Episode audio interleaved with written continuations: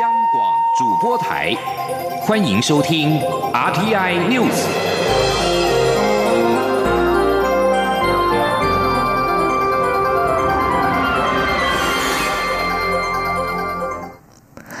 各位好，我是张淑华，欢迎收听这节央广主播台提供给您的 RTI News。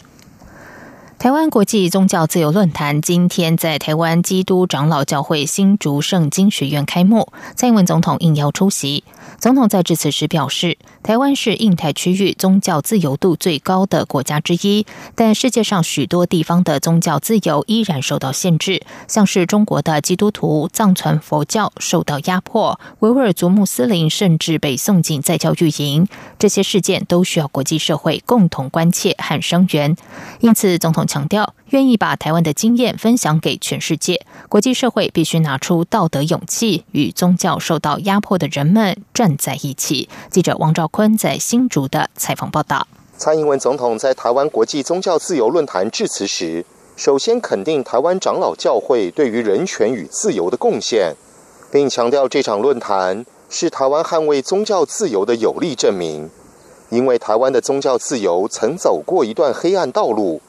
现在的自由是前辈们用鲜血、汗水与泪水建立起来，这让台湾人比任何人都知道自由的可贵。总统指出，他有自信，台湾是印太区域内宗教自由度最高的国家之一，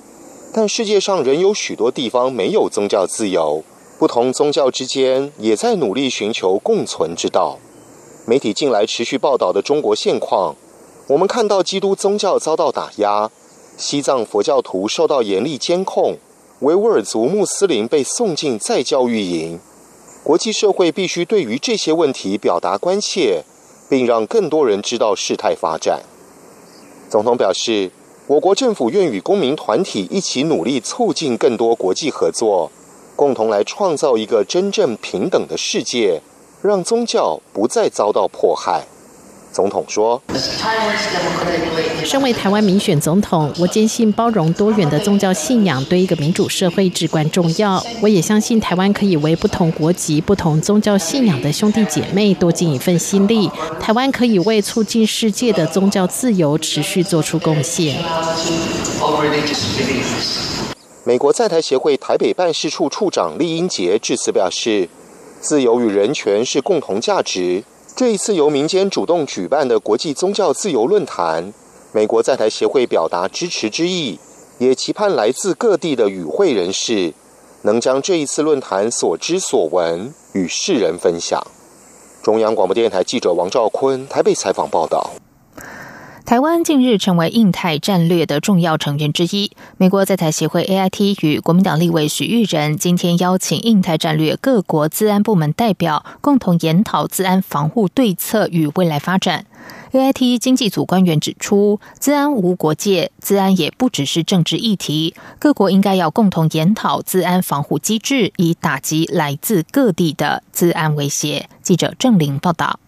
国民党立委许玉仁指出，台湾不该被排除在印太资安策略之外。若要与印太各国共同建构资安联防体系，必须着重资安事件的应变能力与数位监视能力，透过建立跨国的资安事件通报程序与应变计划，或是建立资安攻防平台，让各国能及时打击来自他国的资安威胁。AIT 经济组官员 Ryan Engine 表示，对美国来说，台湾是几十年来在科技方面的重要伙伴，从过去四十五十。十年来合作密切，到了进入数位时代的今天，希望能继续紧密合作。他指出，资讯安全是基础工程，必须要有资安才能发展数位经济，而资安无国界，因此各国应该共同发展安全、自由的网络环境。Uh, we're different partners around the Atlantic having a multi-stakeholder dialogue on. 我们有很多国家一起多边对话，讨论资安议题，有学界、产业界、立法跟行政部门。们的伙伴。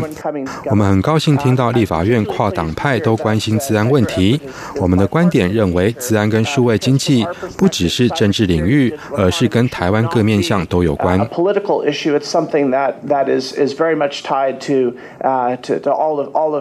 徐玉仁也认为，为了孕育优质治安人才，台湾应执行治安防害演练，提升内部人员面临突发状况的应变能力，同时参考各国规范，建立金融、制造、电信、国防工业及基础建设等领域的治安标准。行政院治安处处长简宏伟也说，台湾非常乐意与各国分享治安策略等资讯，也愿意提供训练课程，期盼在打造台湾治安防护网同时，也能为跨国治安合作计划打下基础。央广记者郑玲采访报道。针对六月登场的海峡论坛，陆委会今天表示，中共举办海峡论坛来积极拉拢我政党、地方政府、民间团体和各界人士，目的就是为其“一国两制”台湾方案等政策背书。为了防范中共对台遏制操作，陆委会提出四项应应作为，明令禁止我方个人或团体前往该论坛并参加中共统战活动。如果台湾有人民团体或是政党参与，并且从事妨害国家安全或利业活动的话，处罚者最重可以予以解散。记者王兆坤报道。陆委会副主委陈明奇在例行记者会上表示，北京当局在“习五条”推出后，已展开新一波对台工作，落实中国共产党对台工作目标。同时，为应应其内外部复杂严峻情势，势必会利用海峡论坛，积极营造台湾各界附录呼应。行诉民主协商及探索“一国两制”台湾方案氛围，更可能借公布对台措施成果假象来影响台湾社会。面对海峡论坛的统战性质，陈明奇指出，政府将强化既定政策及管理作为，维护国家主权与民主防卫，防范中共对台遏制操作。因此，第一个应应做法是禁止我中央机关人员参与海峡论坛。至于县市政府组团参加，陆委会也不乐见。所以，如果有列管退离职人员、地方官员申请附录参加，而且形成涉及民主协商、推动一国两制、消灭中华民国等相关活动，主管机关将严格审查，不予许可。第二个应应做法是要提醒民众别轻易参加，而且应避免处罚。陆委会呼吁我方民众及相关团体。不要轻易参加海峡论坛相关活动，还要提醒不得违法禁自与中共任何方面签署协议、备忘录等文书，未经主管机关许可，也不得进行违法的合作行为或缔结联盟。第三个应应做法是禁止参加消灭中华民国的民主协商以及推动一国两制的论坛活动。陈明启说：“我们政府啊，禁止个人或团体赴该论坛参加涉及消灭中华民国的一国两制台湾方案、民主协商等迎合中共统战活动。那么，如有违反两岸条例自第九条规定，从事妨碍国家安全或利益的活动，人民团体，根据人团法第五十八条或政党根据。”政党法第二十六条，触发者最重可以予以解散。第四个应应做法是禁止中共在台办理海峡论坛相关活动。由于中共过去曾在海峡论坛前后，企图在台湾办理相关分支或延伸活动，以扩大在台统战宣传，政府将对此严审陆方人员的入境申请。中央广播电台记者王兆坤台北采访报道。六四事件即将届满三十周年，陆委会副主委陈明奇今天在例行记者会上回应媒体询问时表示，中国大陆三十年来不断回避、掩盖事实真相，打压罹难者家属，试图让人们遗忘历史。近年来更是加大对内压制言论自由，对外进行军事武力扩张，对区域安全造成莫大威胁。陈明奇指出，六四是个记忆对抗遗忘的战争，希望世人记得追求民主自由的人们被血腥屠杀的史实，一起促进中国大陆民主化的早日实现。陈明奇强调，中华民国台湾是华人社会唯一的民主国家，呼吁社会大众记住六四事件的真相。而陆委会也将持续关注大陆人权议题，维护台湾作为华人世界民主灯塔，并捍卫台湾的民主、人权、法治的普世价值。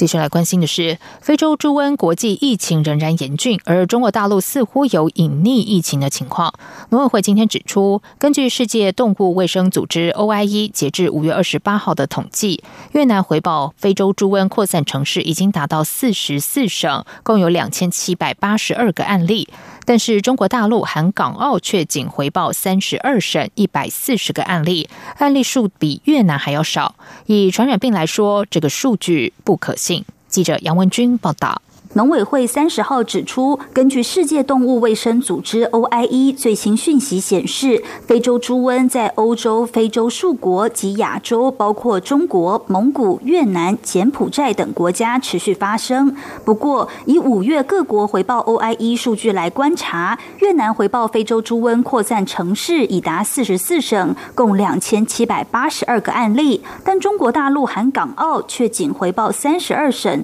一百四十个案例。农委会副主委黄金城指出，以传染病来讲，中国大陆的数据不可信，中国大陆传播风险不可忽视。他说：“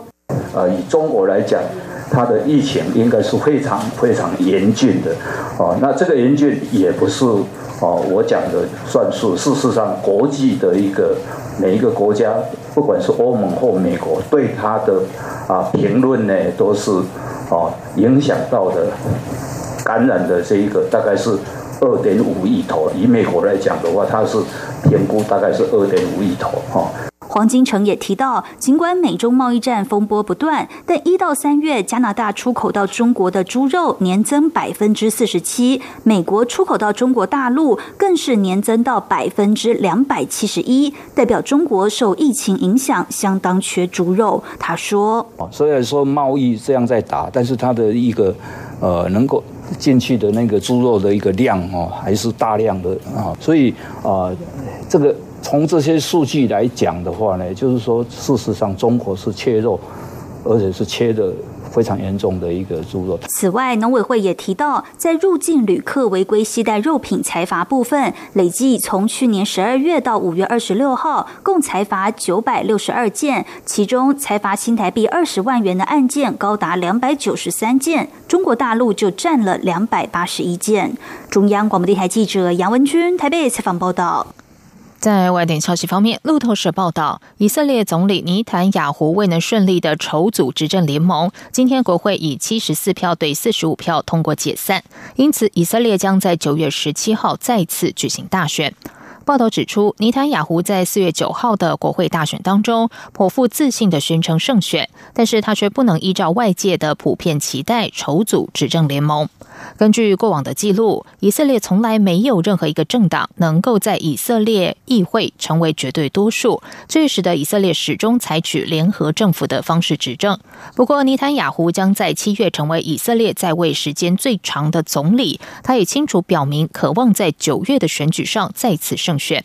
报道指出，尼坦雅胡可能会面临三起涉嫌贪污的起诉案件，而以色列检察总长目前尚未决定是否应该起诉他。尼坦雅胡则是否认任何的不法行为。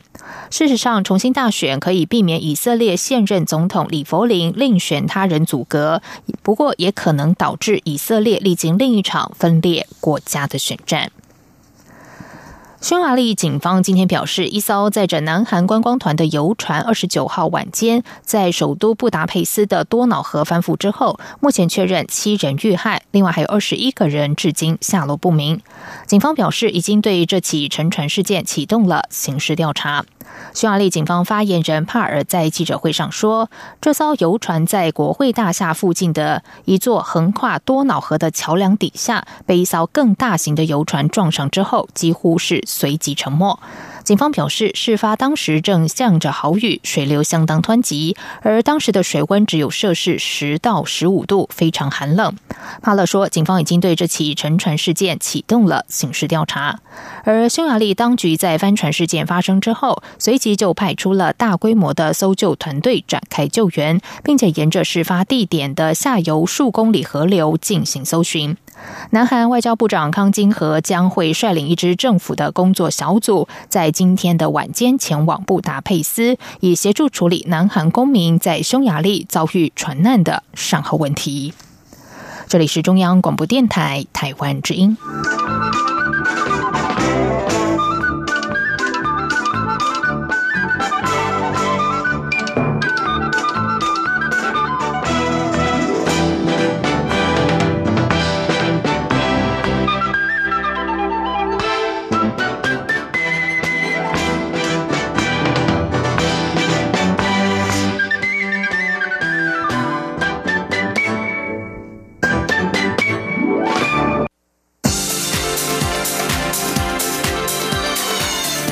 是中央广播电台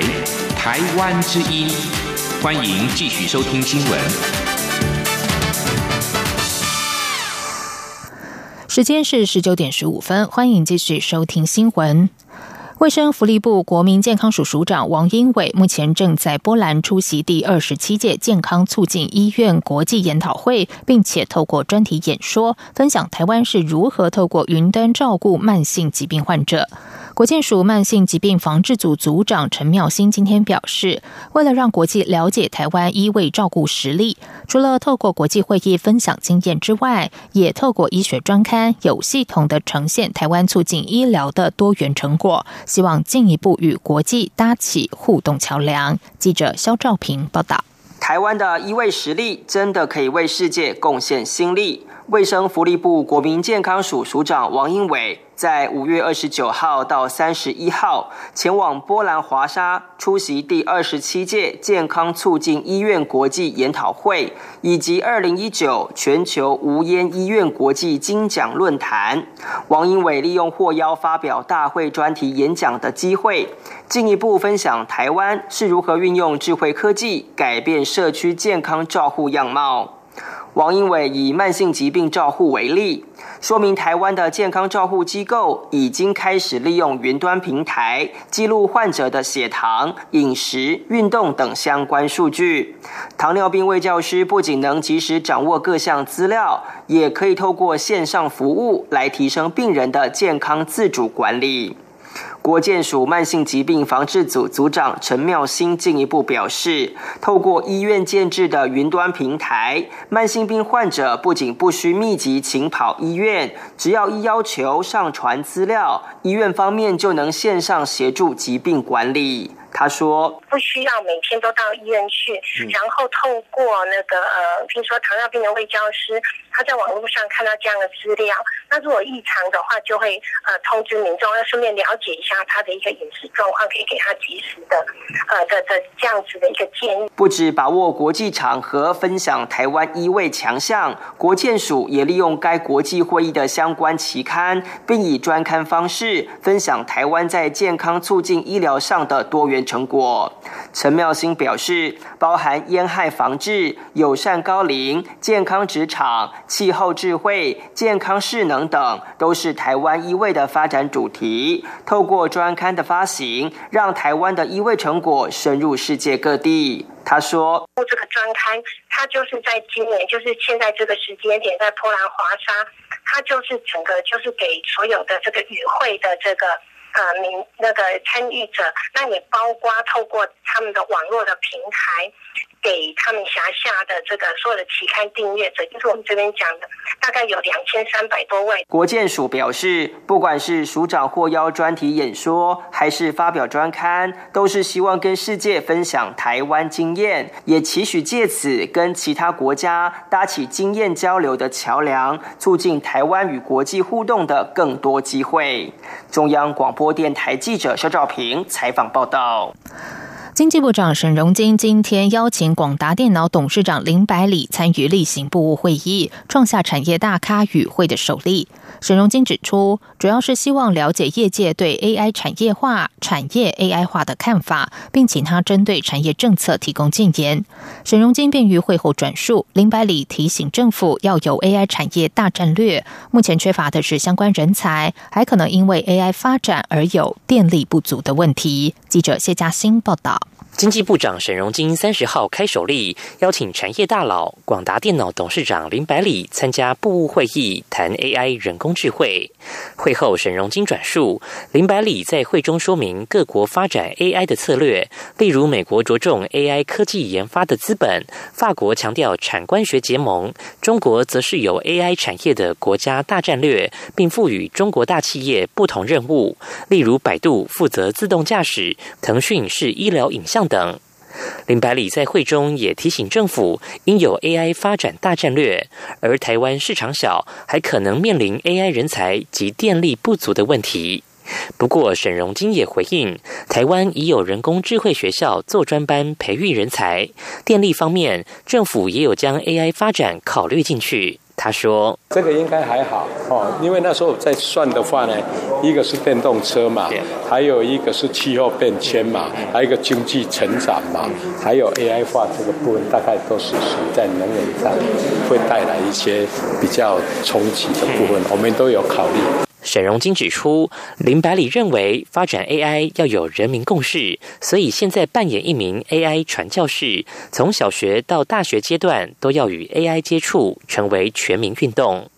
沈荣金强调，经济部可以马上处理的是 AI 产业化。当有了解决方案，就可以进一步落实产业 AI 化。且在这当中，如有问题，也可以随时回头调整解决方案，两者形成紧密的回圈。而此事需要经济部、科技部共同推动。中央广播电台记者谢嘉欣采访报道。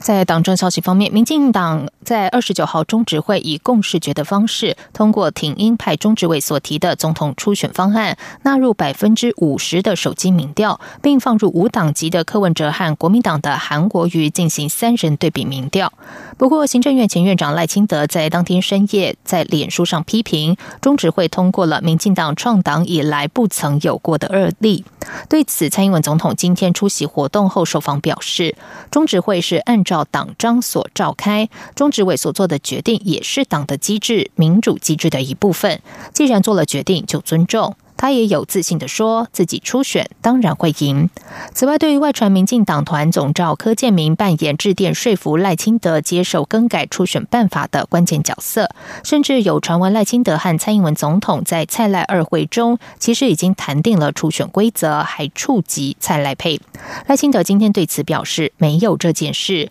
许多小道消息都不正确。他说：“不管是否和柯建明或蔡总统见过面，他的想法始终没变，就是不宜更改初选规则。”在国民党内总统初选方面，外传党中央五人小组有人倾向挺郭黑韩。对此，国民党副主席郝龙斌今天表示，这是有心人士的阴谋放话。他和韩国瑜通电话时有谈及此事，韩国瑜也同意他的看法。他强调，五人小组绝对会公平、公正、公开办理初选，不会要求特定团体或是人士支持某位参选人。另外，新北市前市长朱立伦上午在出席活动受访时被。被问到外传党内担忧高雄市长韩国瑜参选总统，恐怕会面临总统高雄双输的局面。朱立伦说，他最担心的是国民党在这段时间的支持度一直下降，会让可能参选台北市长柯文哲渔翁得利，也会让民进党支持度相对提高。他希望党内悬崖勒马，比好不比烂，相互支持鼓励。继续来关心的是，交通部观光局今年主打小镇漫游年，选出四十个台湾经典客庄慢城小镇，希望吸引更多海内外游客深入体验台湾的小镇风情。结果还不到半年就已经收获好评，旅游业者更是要政府加码，明年续推小镇漫游。此外，业者也指出，往年农历春节后通常是来台观光淡季，今年却一反常态，比前两年增长了八成以上。记者吴丽君报道。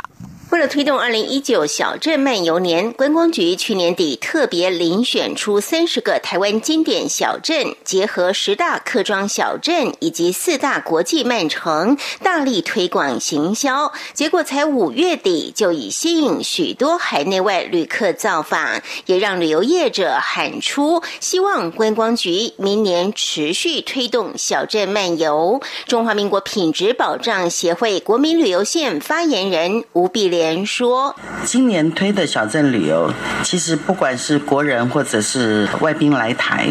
都已经开始在发酵。大家从陌生到熟悉，哈，到喜爱。那我也希望明年度小镇旅游能够继续推，因为现在才开始。那大家熟悉了以后，我相信会更喜欢小镇的那种特殊的感觉。吴碧莲指出，目前无论是东南亚或是中国大陆的一二线城市。都对来台小镇漫游充满兴趣，玩过之后感觉更是惊艳，因为这是一种会让人感动的旅游方式。吴碧莲说：“其实东南亚国家跟大陆，他们都觉得很有趣，因为非常接近民情，而且更能了解在地化的生活文化背景，还有物产。”而且当地人通常是非常亲切的。对旅客来讲都是令人惊艳的，对台湾的印象更好。那这里的感受比较深沉，所以他回去说给他家人朋友听的故事就比较精彩，比较动人心。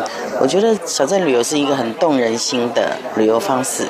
此外，屏保协会来台观光线发言人连玉清也表示，往年农历春节后通常是来台观光的淡季，但今年却一反常态，第二季比前两年成长百分之八十以上，自由行的力道更不容忽视。持续快速成长，其中除了受到寒流影响，高雄住宿表现令人刮目相看外，政府寄出的补助政策也让东南亚来台观光交出漂亮的成绩单。加上今年四月政府放宽陆客来台门槛，更让陆客来台人数红不让。中央广播电台记者吴丽君在台北采访报道。接下来进行今天的前进新南向。前进新南向。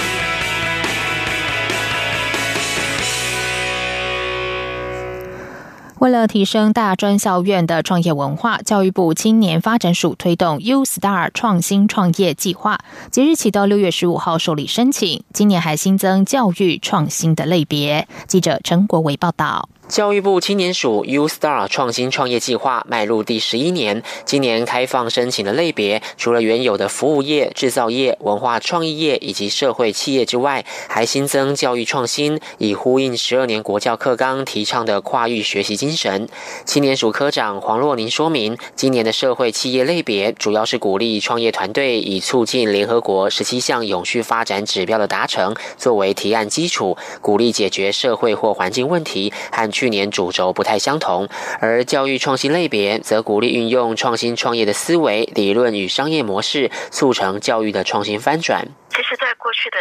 提案里面，也有一些教育创新这种类型的提案，例如说，可能透过桌游的方式来帮忙学习，或者是那种线上的一对一的家教，这种都算是教育创新类的服务。今年的提案申请到六月十五号截止，提出申请的创业团队主要成员需为大专校院在校生或二零一四年以后的毕业生。创业团队与学校育成单位应分别提出创业营运计划书以及育成辅导计划书。团队经审核通过后，应接受学校育成单位辅导创业六个月。青年署将补助通过第一阶段申请的团队新台币三十五万元的创业基本开办费。后续如果成立公司，可再申请第二阶段绩优团队评选，有机会再赢得一百万创业金。如果具西南向创业意涵，将再加码五万元，等于两阶段累计最高可获得一百四十万元。没有限对数。主要就是新南向发展意涵，代表是说，等商品会卖到新南向国家，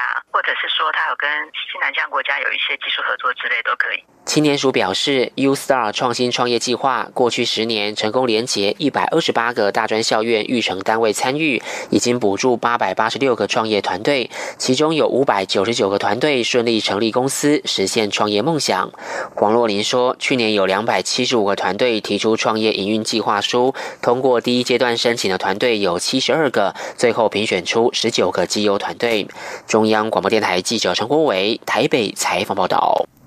教育部青年发展署为了培育台湾青年参与国际事务能力，从二零一七年起推动选送青年赴新南向国家深度研习计划。就读政治大学国际传播英语硕士学位学成的曹文义，就在青年署计划支持下，前往深耕保育相关法规二十多年的柬埔寨保育组织，来观察当地是如何推广保育意识，还有保育马来熊。在两个多月的研习中，曹文义表示，他不只是更贴近了学习保育知识，获得第一手的保育经验。返国之后，他也结合个人媒体专业制作短片，来参与国内新闻。报道竞赛，希望能够影响更多人关注动物保育的议题。以上新闻由张旭华编辑播报，这里是中央广播电台台湾之音。